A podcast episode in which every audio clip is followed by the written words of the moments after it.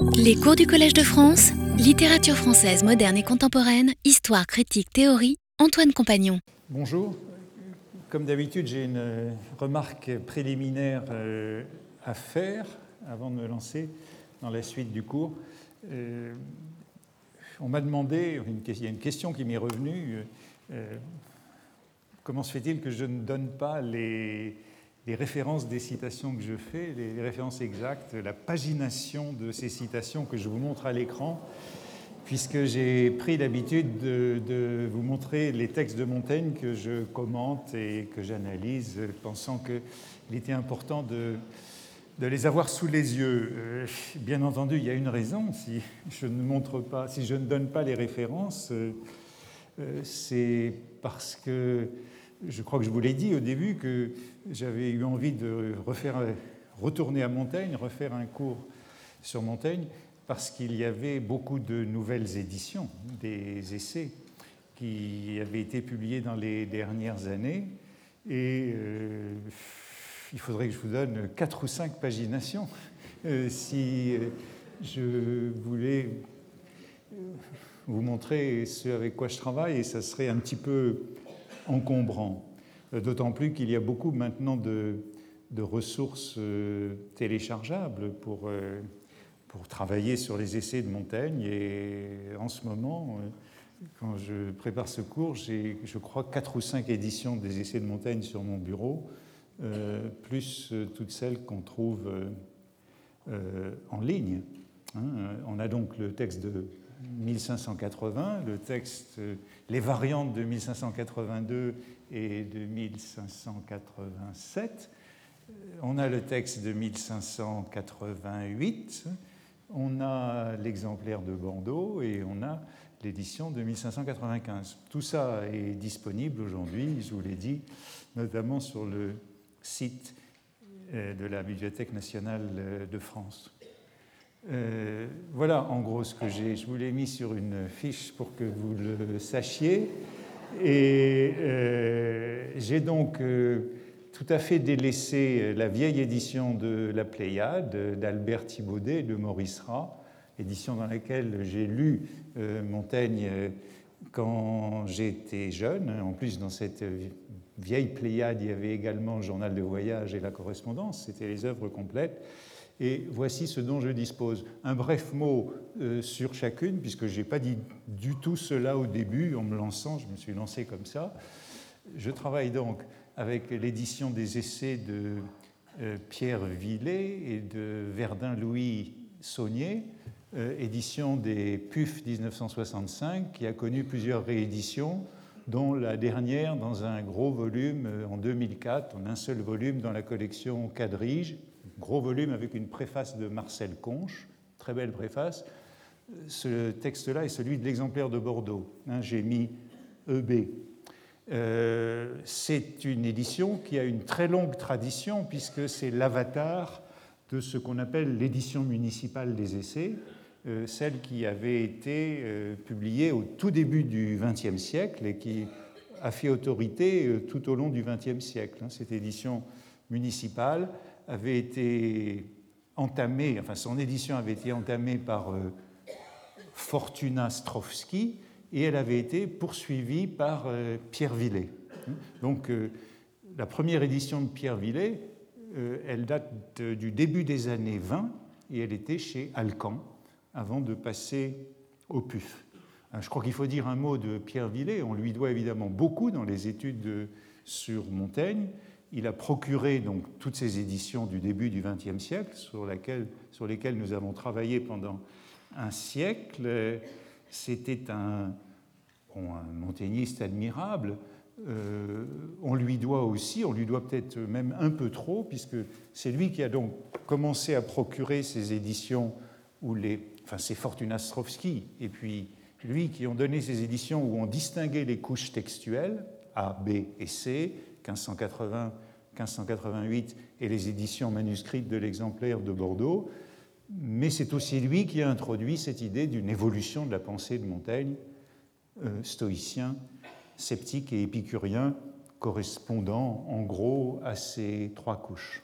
C'était un homme, Pierre Villet, d'autant plus admirable qu'il était euh, aveugle et qu'il a donc procuré ces éditions quand il fallait lire, des pages comme ça de l'exemplaire de Bordeaux. on ne sait pas très bien comment il travaillait pour, pour avoir procuré avec tant de perspicacité ces éditions de Montaigne.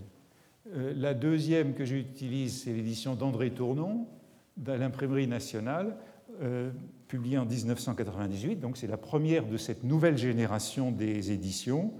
C'est l'exemplaire de Bordeaux, de nouveau EB, mais on y trouve, hein, et on en a donc besoin, euh, toutes les variantes des éditions antérieures, les variantes manuscrites de l'exemplaire de Bordeaux, et euh, c'est la première édition qui supprime le paragraphe, puisque je vous l'avais dit, chez Montaigne, il n'y a pas de paragraphe, Villet, au début du siècle, avait introduit des paragraphes pour accroître la lisibilité. Donc euh, André Tournon retourne à la segmentation originale du texte et retourne à la ponctuation originale du texte, ce qui rend en effet un texte un petit peu plus difficile. Puis il y a l'édition de Jean Séard et, et, Ali au livre de poche dans la collection Pochothèque 2001. C'est la première qui revient à l'édition posthume de Mademoiselle de Gournay de 1595. Je vous ai peut-être déjà dit que c'était un geste décisif, moderne, alors qu'au XXe siècle, on a lu l'exemplaire de Bordeaux. Au XXIe siècle, on est retourné à la tradition qui, depuis 1595 jusqu'au début du XXe siècle, nous avait fait lire l'édition posthume de 1595, celle de Mademoiselle de Gournay. Donc on est revenu à celle-là dans euh, l'édition de Jean Séard et euh, on est également euh, revenu à celle-là. Le geste qui l'accompagne, c'est de supprimer les couches du texte. Donc on a une édition d'un seul tenant sans plus distinguer ces couches du texte. Et puis, il y a l'édition de la Pléiade, publié en 2007 par euh, Jean Balsamo, Michel Magnin et Catherine Magnin-Simonin.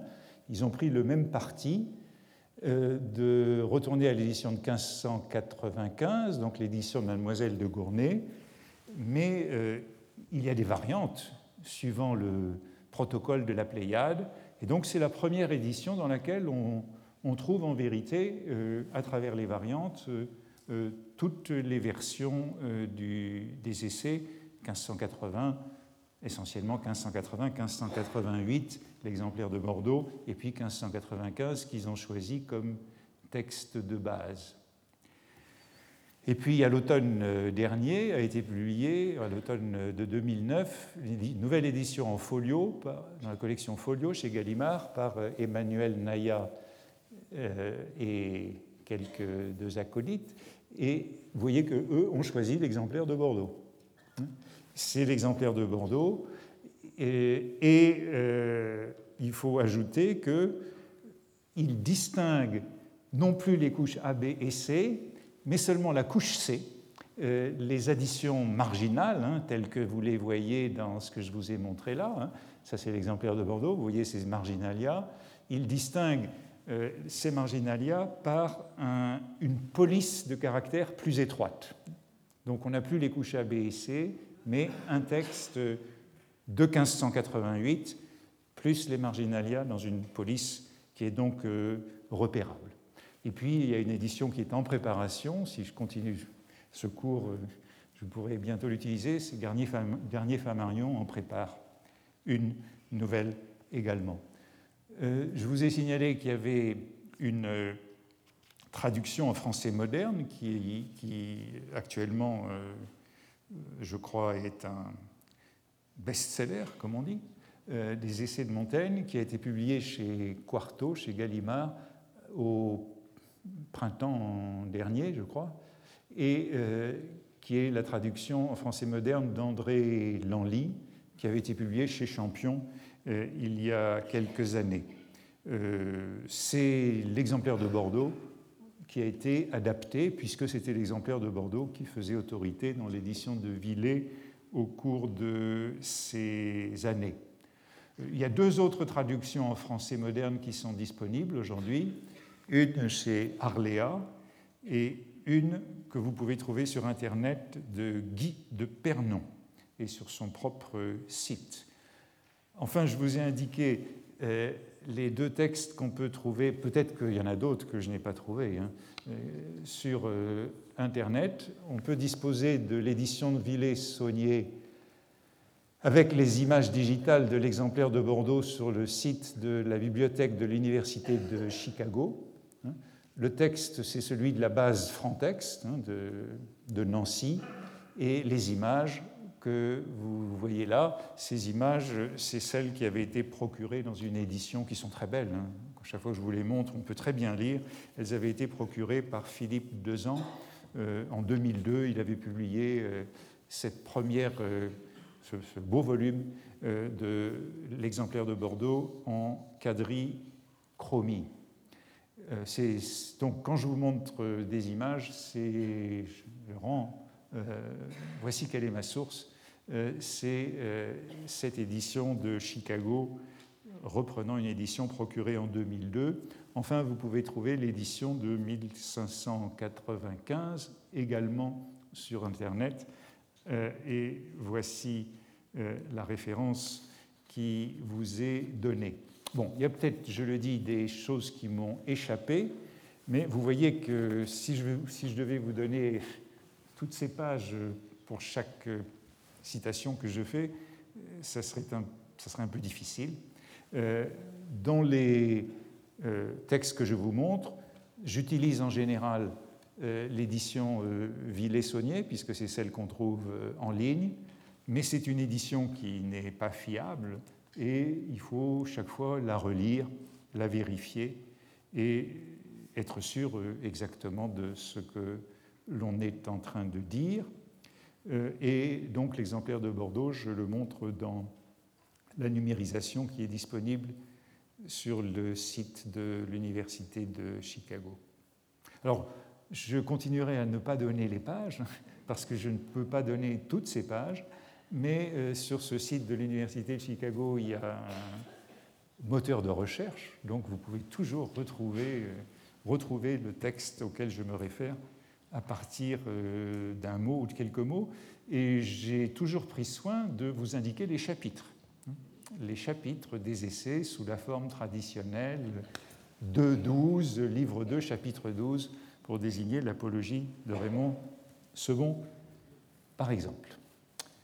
Alors, la semaine passée, euh, je vous ai laissé euh, au milieu du guet, euh, en plan, puisque j'analysais un premier moment de vie dans l'écriture des essais, ou un moment d'histoire, qui était une addition de 1588 au chapitre 1.24, divers événements de même conseil.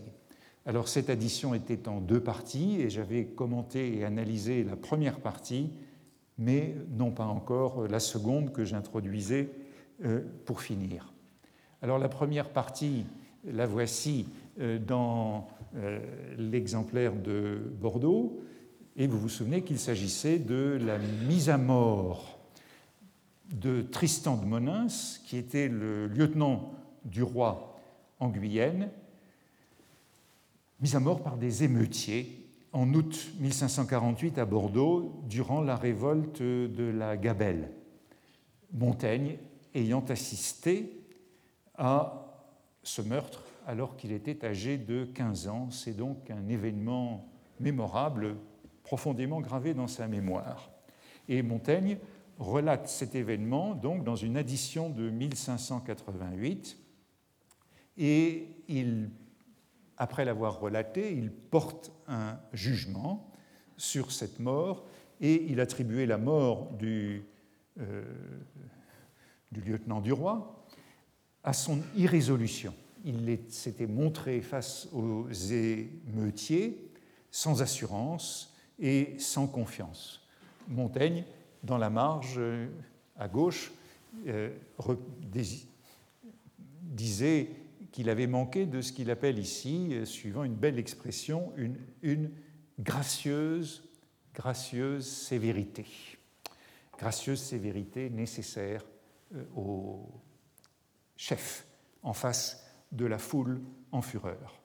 Alors vous voyez comment cette première partie de l'addition qui concerne Monins a été largement retouchée dans euh, cet exemplaire de Bordeaux, donc version de 588, euh, retouchée, corrigée, nuancée entre 1588 et 1592, la mort de Montaigne.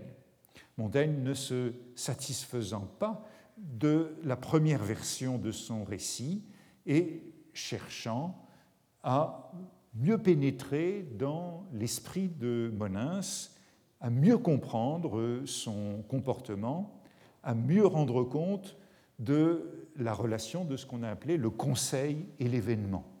Le parti, parti de sortir, de se montrer aux émeutiers, et l'événement, euh, sa mort, la réaction des émeutiers. Montaigne cherche à comprendre et on pourrait insister sur le jeu des synonymes. Euh, il cherche, il a pris une voie de douceur, d'humilité et de mollesse, corrigée en de soumission et de mollesse, ou euh, ici, euh, plutôt en flattant que commandant, plutôt en suivant que en guidant. Ce sont des nuances de synonymes, mais qui nous montrent l'attention que Montaigne euh, porte à ce passage.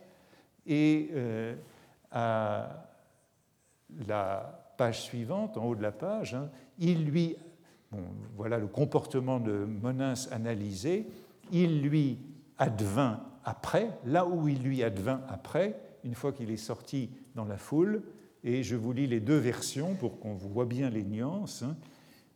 Version imprimée avant les corrections, il lui advint, après avoir reconnu le danger de près de se remplir l'âme et le front de repentance, n'ayant plus autre soin que de sa conservation, si qu'abandonnant son premier rôle de régler et guider, et cédant plutôt que s'opposant, il attira cet orage sur soi, employant tout moyen de le fuir et échapper. Ça, c'est la version imprimée que vous pouvez lire. Et puis la version marginale, qui est plus difficile à lire, manuscrite, il lui advint, après avoir reconnu le danger de près, de saigner du nez et d'altérer encore depuis cette contenance démise et flatteuse qu'il avait entreprise en une contenance effrayée, chargeant sa voix et ses yeux d'étonnement et de pénitence, cherchant à cogner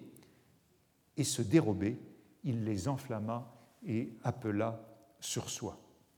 On peut remarquer que le texte, la seconde version, le texte de l'exemplaire de Bordeaux, est donc plus imagé, hein, saigné du nez pour euh, faiblir devant la foule.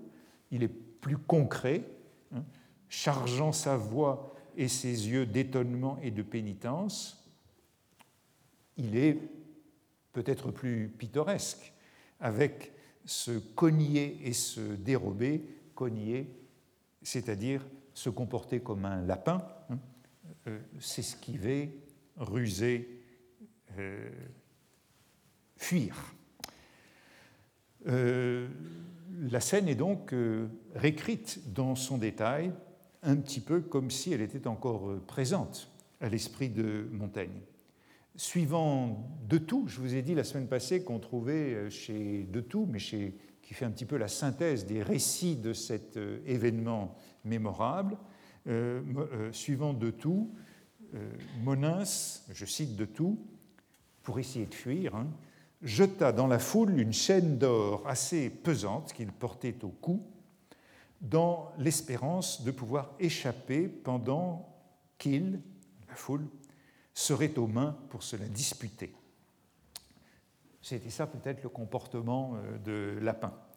En tout cas, Montaigne n'a pas cessé, et je crois que c'est important, de chercher à pénétrer les secrets de cet événement qu'il place dans l'esprit, l'état d'esprit du chef qui se fait ainsi mettre à mort. En revanche, ce que vous pouvez voir dans la seconde partie de l'addition, la partie qui concerne Montaigne lui-même, le récit de la seconde expérience, qui est, un contre-exemple de la première, comme on le découvre peu à peu. Hein, cette fois, Montaigne n'est plus spectateur, mais protagoniste et même héros de la scène. Eh bien, ce que vous voyez, c'est qu'il n'y a pas de correction. La première version reste telle qu'elle, où il y a de tout petits détails stylistiques, plusieurs et divers, corrigés en divers, ou un nous que j'évoquerai tout à l'heure et qui disparaît à la fin du passage. Correction mineure, comme si la version définitive de ce récit euh, avait été rédigée d'emblée, comme si le sens avait été évident dès la première version, qu'il n'y avait rien à ajouter, corriger ou nuancer. Alors, j'avais signalé la semaine passée l'absence totale de transition entre les deux événements. Hein? Il, cherchait donc tout moyen de fuir et échapper, ont délibéré de faire une monstre générale, une montre générale. Donc, de divers troupes en armes c'est le lieu des vengeances secrètes et n'est point où, en plus grande sûreté, on les peut exercer. Il y avait publiques et notoires apparences qu'il n'y faisait pas bon pour aucun et auxquelles touchait la principale nécessaire charge de les reconnaître. Donc, il s'agit de se montrer devant des troupes en armes, de passer la revue euh, dans un climat inquiétant, où on a l'habitude de reconnaître un événement qui a eu lieu en mai 1585, cette fois, à la fin du second mandat de Montaigne comme maire de Bordeaux, à un moment de forte tension entre la Ligue catholique et les jurats, dont le maire qui représente euh, l'autorité. Et Montaigne a donc pu redouter de connaître le même sort que Monins en se montrant devant euh, une foule en fureur. Mais ce que vous pouvez remarquer, même s'il n'y a aucune retouche, c'est que Montaigne, là aussi, se montre fort vague, discret sur les circonstances de l'événement, qui restent abstraites. On délibéré, on délibéré, mais où et quand? S'il fallait procéder, donc, ou non, à la revue annuelle de la bourgeoisie en armes. On peut ajouter que cette bourgeoisie en armes, elle avait pendant longtemps été désarmée, précisément après les événements de 1548. Et Montaigne présente la délibération, en, l'occurrence le Conseil des jurats de la ville de Bordeaux, euh, sans se mettre du tout en avant, alors qu'il est le maire par rapport euh, aux autres membres de la jurade. Mais ce qu'on peut aussi faire remarquer, c'est que le, style est complètement différent du précédent petit récit.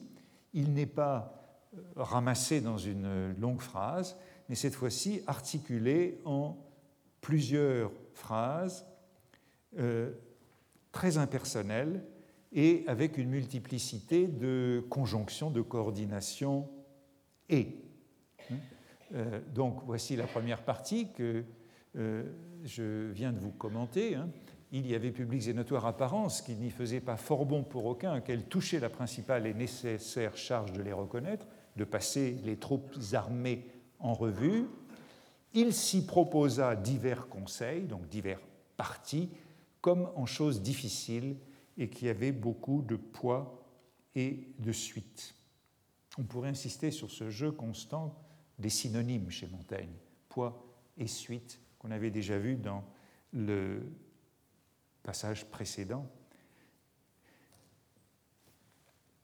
Le mien, de conseil, le conseil de Montaigne, donc, le mien, et vous pouvez remarquer que c'est dans ce passage, qui est un événement mémorable de la vie de Montaigne, euh, c'est euh, la première mention sous sa plume de sa présence, de sa participation à l'événement, de son engagement, mais cela ne se fait pas euh, à travers l'affirmation du pronom personnel je, mais par le truchement du pronom possessif, le mien, le mien de conseil, en établissant cette distance. Le mien fut qu'on évita surtout de donner aucun témoignage de ce doute et qu'on s'y trouva et mêla parmi les fils la tête droite et le visage ouvert.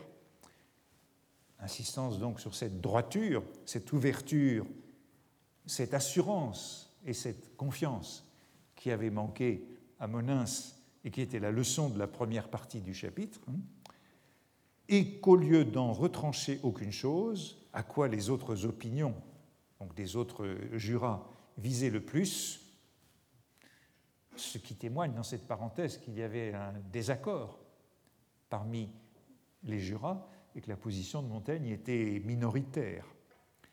Euh, à quoi les autres visaient le plus, qu'au contraire on sollicita les capitaines d'avertir les soldats de faire leur salve belle et gaillarde en l'honneur des assistants et n'épargner leur poudre. Montaigne ne précise donc pas en quelle qualité il a défendu ce parti d'assurance et de confiance. On peut aussi euh, repérer qu'il glisse sur le passage de la délibération à la décision. Pourquoi l'emporta-t-il? Pourquoi son plan fut-il celui qui s'imposa? Dans ce passage, poursuivant ce que je disais sur l'absence de transition dans ce moment de vie, dans ce moment d'histoire mémorable, on peut dire que l'ellipse est totale. Montaigne ne précise aucun de ces détails. On peut même parler de, parataxe. Il n'y a aucune liaison entre les propositions successives, entre les phrases successives qui sont simplement juxtaposées. Et Montaigne en vient aussitôt, toujours sans transition, sans subordination, sans coordination, avec circonspection aux conséquences heureuses du conseil qu'il avait recommandé et qui avait été décidé. Cela servit de gratification envers ses troupes suspectes et engendra, et vous avez pu remarquer ici la correction, hein, le nous engendra, cette première personne qui est supprimée, et engendra dès lors en avant une mutuelle et utile confiance. Là aussi, haute correction, confidence en 1588, qui devient confiance. C'est le même mot. Cette fois donc, l'issue a été favorable, contrairement à ce qui avait eu lieu en 1548, et elle été favorable en raison de cette assurance et cette confiance, cette démonstration d'assurance et de confiance Montaigne a témoigné dans l'incertain. On peut sans doute, j'ai dit que le premier épisode, je n'y voyais pas, euh, je ne voyais pas d'autres allusions euh, à travers les essais. Euh, la mort de Monins au succès de la stratégie de Montaigne, peut-être qu'on peut voir une allusion dans une autre addition des essais, qui est au début du chapitre 2.5, qui s'appelle De la conscience. De la conscience, je reviendrai dans un moment à ce chapitre, où Montaigne avait d'abord écrit en 1580 Comme elle nous remplit de crainte, la conscience. C'est la conscience qui nous travaille lorsque l'on ment ou lorsque on a commis un méfait. On est travaillé par la conscience et elle nous pousse à trahir la vérité. Comme elle nous remplit de crainte, aussi fait-elle d'assurance et de confiance. Et vous retrouvez cette, euh, la configuration de ces deux mots, si souvent présente dans les essais, assurance et confiance. Euh, aussi fait-elle d'assurance et de confiance, et puis une addition de 1588, et je puis dire avoir marché en plusieurs hasards d'un pas bien plus ferme en considération de la secrète science que j'avais de ma volonté et innocence de mes desseins. Faire face au hasard avec euh, cette euh, fermeté que donne la bonne conscience, de l'innocence et de l'assurance, affirmation de la volonté. Innocence de mes desseins, dessein synonyme de conseil, mot sur, lequel nous avons beaucoup insisté. Bien, vous voyez que dans ce second événement mémorable, ce second incident dont Montaigne n'est plus seulement le témoin, mais le protagoniste, et même le protagoniste central, alors que Monins s'était montré hésitant, le succès de Montaigne est attribué à sa droiture et à son ouverture. Mais Montaigne, je l'ai dit, n'insiste nullement sur son rôle, non plus que sur les raisons pour lesquelles c'est son parti qui a été adopté. Il biffe même, on l'a vu, ce nous de la chute de l'épisode qui le mettait un peu trop au centre de l'événement. Et de même que l'absence de transition était notoire entre les deux événements, simplement juxtaposés, mais évidemment ils ont en commun le cadre de la ville et de la mairie, Montaigne ne tire même pas les conclusions des dénouements opposés. Les deux dénouements sont opposés, mais c'est au lecteur qu'il revient de fournir toutes les liaisons et la conclusion de cette confrontation. Montaigne, voilà un moment de vie, nous raconte une de ses propres délibérations et décisions, et succès de la délibération et de la décision, mais avec les réserves, les réticences qui sont les siennes, toujours sur son rôle d'homme public, d'homme d'action, voire de héros de cet épisode, ce qui, on peut le dire, contraste avec euh, les confidences abondantes de l'homme privé dans les chapitres d'autoportrait. Contraste assez saisissant. Bon, cette, addition, cette addition avec ces deux moments, 1548 et 1585, n'en est pas moins des plus importantes et intéressantes dans les essais. Montaigne commente, fût-ce en se mettant en retrait, un exemple qui, ou deux exemples qui le concernent de très près. L'un qui met le met même en scène comme acteur, et il tire à la fois la leçon de l'histoire, l'histoire qui a été évoquée dans le corps du chapitre, vous vous en souvenez, l'histoire ancienne, Auguste, Sina, l'histoire contemporaine, François de Guise, qui s'était montré clément pour son malheur. Donc il tire les leçons de l'histoire et celles de l'expérience, la révolte de la Gabelle et la Ligue en 1585.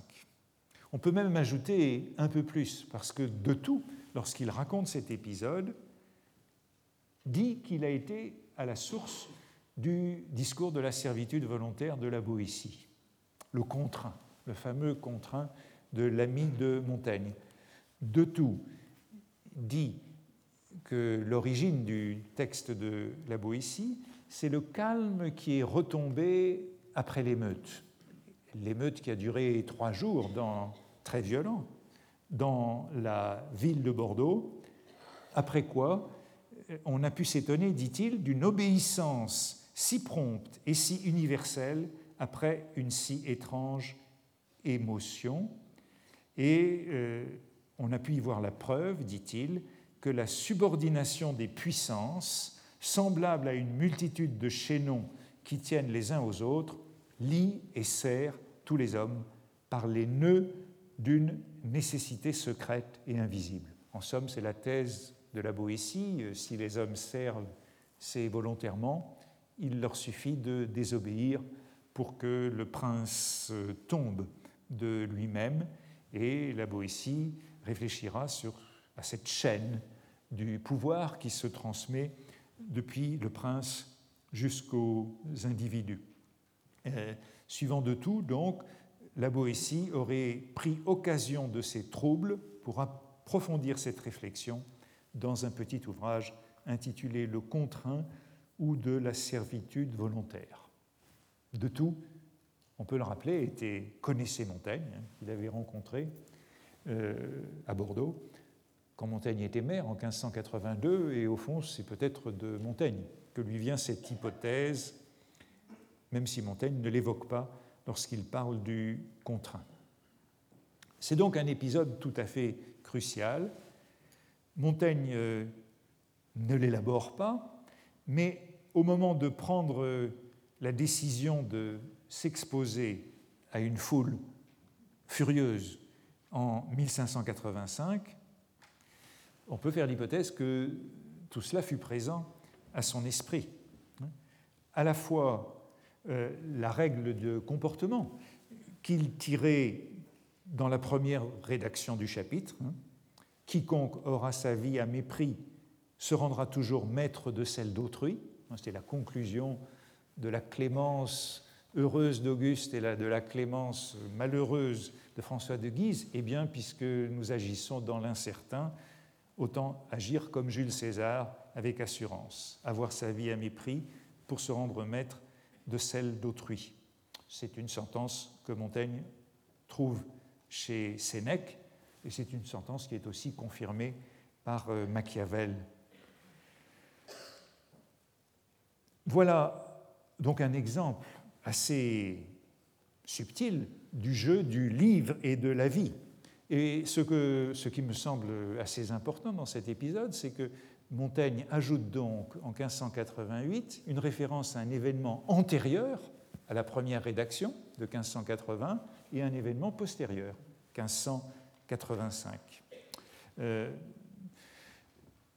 en 1585, dans l'action, le livre appartient déjà à la mémoire, et dans l'action, Montaigne peut se souvenir à la fois de la mésaventure de Monins, ce précédent malheureux, et de sa propre méditation de 1580, recommandant assurance et confiance dans le danger.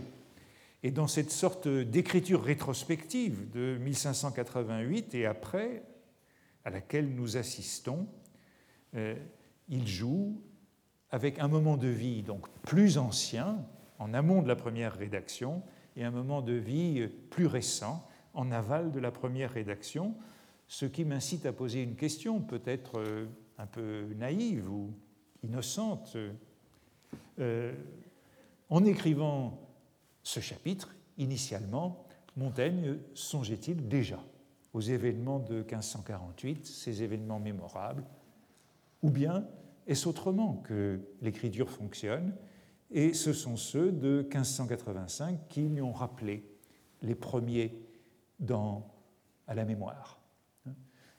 C'est très intéressant d'avoir donc un texte qui introduit une addition euh, qui fait référence à la fois euh, à, à l'amont et à l'aval de la rédaction de ce texte. Euh, évidemment, en 1580, Montaigne renvoyait peu à lui-même. Euh, donc il n'est pas surprenant que l'épisode antérieur n'ait pas figuré dans la première rédaction du chapitre.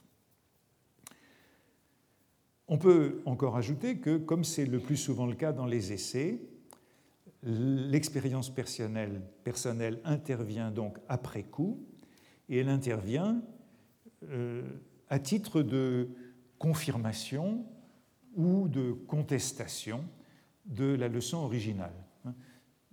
Ici, l'expérience personnelle fournit d'abord un exemple a contrario, en 1548, et puis un exemple a fortiori. D'abord l'argument a contrario, Monins en 1548, puis l'argument a fortiori, Montaigne lui-même en 1585. Bon, il faut sans doute pas surinterpréter ce type d'épisode, mais je crois qu'il illustre de manière assez exemplaire les relations compliquées qu'entretiennent dans les essais les livres, l'histoire ancienne qui a été lue, euh, la Clémence de Sénèque a été lue, la Clémence d'Auguste, pardon, cela vient du De Clementia de Sénèque, l'histoire moderne qui a été entendue, c'est Amyot qui lui a raconté ce qui était arrivé à François de Guise au siège de Rouen en 1562. Enfin, l'expérience vue et vécue. On peut aussi ajouter que toutes ces leçons vont dans le sens du pari de confiance. Les événements anciens, comme les événements modernes, les événements lus, les événements entendus et les événements vus et les événements vécus. Euh, Montaigne raconte rapidement l'événement tragique auquel il a assisté à 15 ans, puis l'événement où il a été lui-même acteur, et d'une certaine façon, donc l'expérience suit l'écriture, mais elle la précède aussi, et le livre en est inséparable. Enfin, un dernier mot de cet épisode, le modèle, nous le voyons, c'est celui du parallèle, hein, ce parangon que j'ai évoqué dans les leçons précédentes à propos de Plutarque, notamment. Et Montaigne se conforme au parallèle, à la fois dans le corps du chapitre, d'un côté Auguste, de l'autre François de Guise, et puis dans l'addition, d'un côté Monins, de l'autre Montaigne.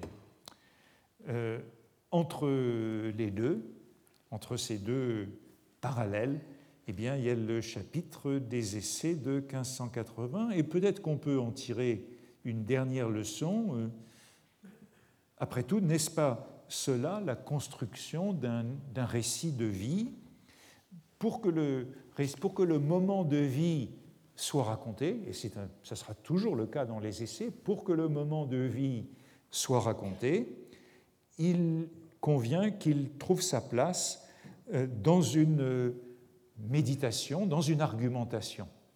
Il, est là dans l'argumentation comme un argument a contrario ou a fortiori.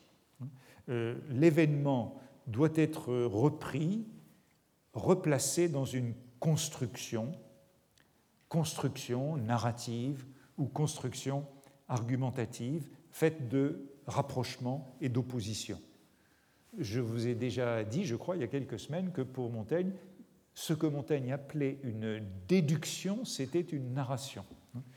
Euh, j'avais cité euh, un exemple de Tacite, là où il nous parlait de Tacite, il disait de l'histoire, selon cet historien, c'est plutôt un jugement que déduction, il y a plus de préceptes que de contes. Nous voyons donc que conte et déduction, c'est du même ordre pour Montaigne, et ça s'oppose à précepte ou jugement. Dans les essais, je crois qu'on peut dire que tous ces contes, toutes ces contes et toutes ces nouvelles, hein, une nouvelle, c'est un récit bref d'un événement réel et récent. Hein. Les tous les contes et toutes les nouvelles, ces petits récits, ces récits miniatures, ont valeur d'exemple ou de contre-exemple. Ils construisent des parallèles, des parangons, des pendants. Un autre exemple, si vous voulez, et je le prends justement dans ce chapitre de la conscience que je viens de citer. Hein, je citais ce chapitre de la conscience ici pour cet ajout, chapitre 2.5, Maintenant, je mettrai les chapitres sur les, sur les images, euh, le chapitre de la conscience, et je disais qu'il y avait, euh, il était possible qu'il y ait une allusion à euh, ces événements de 1585 et la peur qu'avait eue Montaigne à ce moment-là. Eh bien, je prends un autre exemple, c'est en fait l'incipit de ce chapitre. Voici l'incipit en 1580. Je passais un jour, pays, pendant nos guerres civiles, avec un honnête euh, gentilhomme euh, et de bonne façon. Il était du parti contraire au mien, euh, mais je n'en savais rien, car il se contrefaisait autre. Et le pis de ces guerres, c'est que les cartes sont si mêlées, votre ennemi n'étant distingué d'avec vous d'aucune marque apparente, ni de langage, ni de port, nourri en même loi, meurt et même air, qu'il est malaisé d'y éviter confusion et désordre. Cela me faisait craindre à moi-même de rencontrer nos troupes en lieu où je ne fusse connu, pour n'être en peine de décliner mon nom et de pis à l'aventure. Voilà ce que cela devient euh, en 1588, et nous voyons là aussi euh, quelque chose qui est beaucoup plus, beaucoup plus intime, beaucoup plus personnel. Je, voyageant un jour, mon frère, sieur de la Brousse et moi, durant nos guerres civiles, nous rencontrâmes un gentilhomme de bonne façon, etc. Voici les deux versions euh, côte à côte pour voir comment Montaigne y ajoute beaucoup d'éléments euh, personnels. D'abord cette expression passer pays, je passais un jour pays. Passer pays, c'est voyager, hein. c'est encore voyager dans la langue classique. Euh, avec l'idée de traverser peut-être des frontières avec le danger que cela peut représenter. Euh, mais vous voyez que ce, type de, variante hein, euh, bon, nous montre que ce que j'annonçais l'une des semaines précédentes n'est pas tout à fait faux, puisque Montaigne commence sans doute par un souvenir personnel, le chapitre, je passais un jour pays pendant nos guerres civiles, mais ce souvenir personnel est peu développé, très abstrait dans la première version en 1580, tandis qu'en 1588, euh, il y a une allusion tout à fait directe à euh, son frère cadet, Pierre. Et puis vous voyez en bas de la colonne de droite, donc de la version de 1588, un peu corrigée dans l'exemplaire de Bordeaux, hein, vous voyez qu'il ajoute un autre épisode tout à fait personnel et tout à fait intéressant. Hein. Euh, je craignais donc, cela me faisait craindre de rencontrer nos troupes en lieu où je ne fusse connu, pour n'être en peine de dire mon nom et de pire à l'aventure, comme il m'était autrefois advenu. Il y avait donc un événement personnel sous cette méditation abstraite, car en un tel mécompte, je perdis et hommes et chevaux, et m'y tua long misérablement, entre autres, un page gentilhomme euh, italien que je nourrissais soigneusement, et fut éteinte en lui une très belle enfance et pleine de grande espérance. C'est donc un incipit euh, intéressant, ajoutant à la fois le nom du frère cadet et le récit, euh, bref sans doute, de cet incident où périt ce page italien. La rédaction initiale se contentait de renvoyer au gentilhomme protestant qui se dissimulait, mais que sa peur et sa mauvaise conscience trahissait. Hein, c'était ça la leçon du chapitre euh, de la conscience. Hein. La conscience, la conscience, la mauvaise conscience nous trahit toujours, euh, selon euh, la conviction de Montaigne. Tant est merveilleux, dit-il, l'effort de conscience. Elle nous fait trahir, accuser et combattre nous-mêmes, et à faute de témoins étrangers, elle nous produit contre nous. Le meilleur témoin contre le coupable, c'est lui-même, suivant une leçon qu'on retrouvera jusque chez Dostoïevski ou chez Proust, hein, où le coupable se trahit toujours.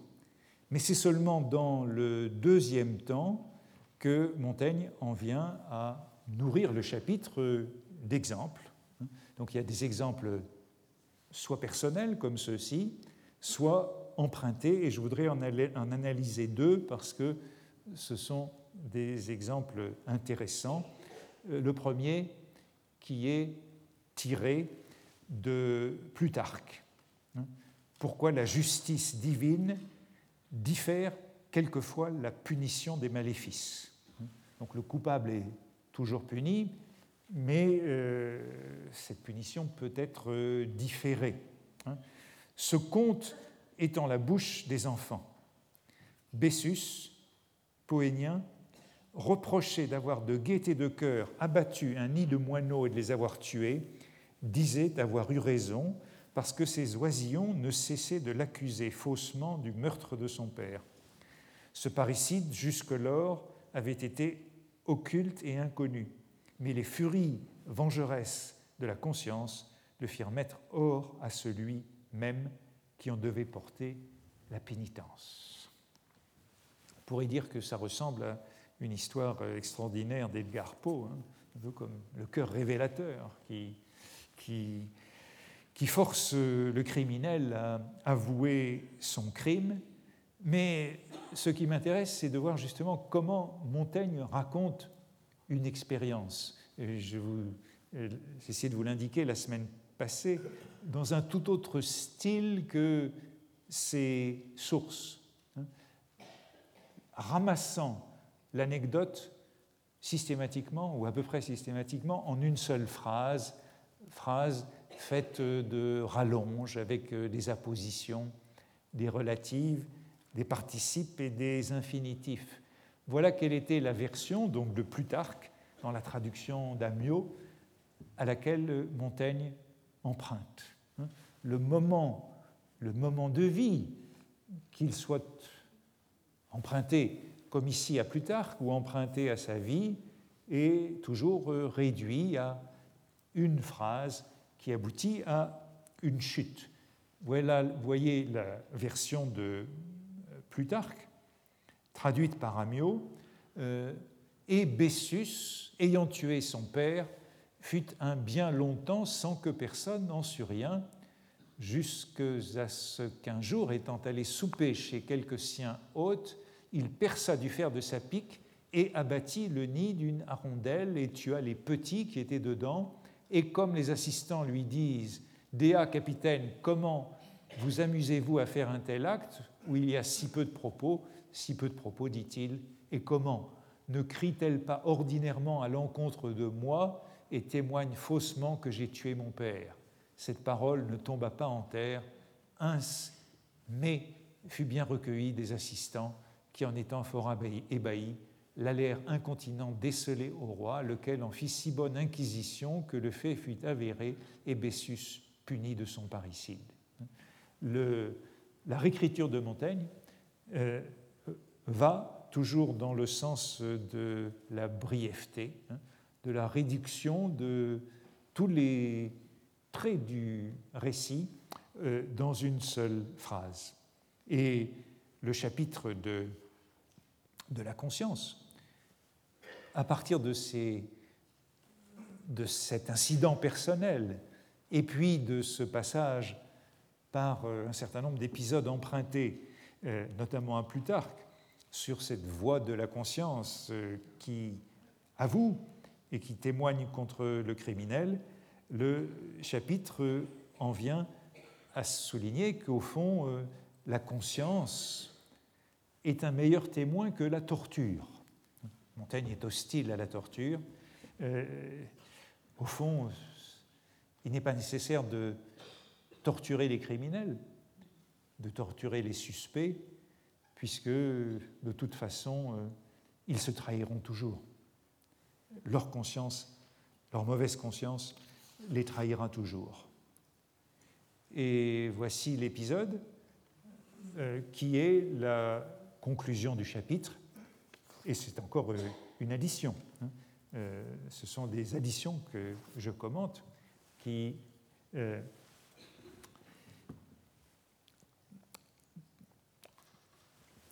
qui donnent ce genre de détails. Je ne sais d'où je tiens ce conte, encore un conte, mais il rapporte exactement la conscience de notre justice. Une femme de village accusée devant un général d'armée, grand justicier, un soldat pour avoir arraché ses petits-enfants ce peu de bouillie qui lui restait à les sustenter, cette armée ayant ravagé tous les villages à l'environ. De preuves, il n'en avait point. Le général, après avoir semé la femme de regarder bien à ce qu'elle disait, d'autant qu'elle serait coupable de son accusation si elle mentait, et elle persistant, il fit ouvrir le ventre du soldat pour s'éclaircir de la vérité du fait. Et la femme se trouva avoir raison. condamnation instructive. Hein. C'est la chute du chapitre, hein. chute du chapitre, euh, voyez, extrêmement brève, hein, puisque c'est la leçon de l'exemple, et chute d'ailleurs ambiguë. C'est la condamnation qui a servi d'instruction, nous dit Montaigne, condamnation instructive, puisqu'on a découvert euh, dans le ventre du soldat la preuve du crime, mais euh, peut-être aussi condamnation qui peut servir à instruire. Hein, euh, condamnation qui peut servir à instruire le peuple. mais on peut voir comment Montaigne transforme l'anecdote depuis ses sources, puisque la source de ce petit récit, ce sont les chroniques de Froissart. Euh, et Montaigne a probablement lu cette anecdote, non pas chez Froissart, mais dans l'apologie pour Hérodote d'Henri Étienne, où elle est rapportée comme exemple de la cruauté du sultan, puisqu'il s'agit du sultan ottoman. Un roi de Turquie, dit euh, Henri Étienne, c'est le sous-titre de la petite histoire, un roi de Turquie fit fendre l'estomac à l'un de ses valets de chambre pour savoir s'il avait mangé le lait d'une pauvre femme, laquelle lui demandait justice. Et Henri Étienne citait tout l'épisode, euh, dont les mots de la femme en question et le lait de ma chèvre, lequel j'avais pourvu pour moi et pour mes enfants passer la journée, il m'a bu et mangé outre ma volonté. Et Étienne en arrivait à cette leçon. Bien est-il vrai que l'histoire de ce roi amorabaquin semble mériter le nom de cruauté témérité, d'autant que le larcin duquel il fait punition était léger et non avéré. Mais il est vraisemblable qu'il regardait à épouvanter les autres par cet exemple. Voilà le second sens de la condamnation instructive. Le premier étant qu'elle sert d'instruction. Et ici, euh, nous avons un cas qui nous montre encore comment Montaigne transforme ce récit en, y ajoutant, euh, euh, en faisant du souverain ottoman un général, du valet un soldat, du lait de chèvre une bouillie. Dans une dramatisation de l'événement qui a pour cadre la guerre. Et vous voyez combien cette guerre civile est fortement présente dans toutes les expériences et les exemples de Montaigne, la guerre, le pillage et le ravage. Alors, je reviendrai sur de tels moments de vie insérés dans les essais, donc qui sont souvent l'objet d'addition, hein, euh, qu'ils soient empruntés, comme les deux derniers, ou personnels. Euh, pour le moment, mais c'est ce que je reporte à la prochaine fois, je voudrais en tirer quelques conclusions sur Montaigne, euh, historien, ses rapports au témoignage. Je crois que ces épisodes sont importants il ne s'agit pas simplement d'ajouter des détails euh, vivants ou pittoresques, quelque chose comme des, effets de réel. Hein. Toutes ces petites histoires euh, euh, pourraient nous sembler accessoires comme des effets de réel et leur pertinence ne serait pas capitale. Ben, elle ne serait pas capitale s'il ne s'agissait pas à chaque fois de vie et de mort de danger capital, justement. Toutes ces anecdotes ont trait à la vie et à la mort, à la perte de la vie. Monins est tué, là où Montaigne survit en 1585. Le page, le page italien, meurt dans cette petite addition du chapitre de la conscience, la deuxième page du chapitre de la conscience. Le gentilhomme protestant masqué s'il est masqué, euh, c'est parce qu'il craint à tout moment de perdre la vie, comme Montaigne et son frère, qui voyagent, qui euh, passent pays, comme il dit. Le risque de la vie et de la mort est à tout moment présent, et c'est pourquoi, me semble-t-il, il n'est pas possible de réduire la portée de tous ces exemples. Elle ne doit pas être minorée, elle doit être prise très au sérieux, et c'est ces conclusions-là que j'essayerai de tirer la prochaine fois. Merci beaucoup.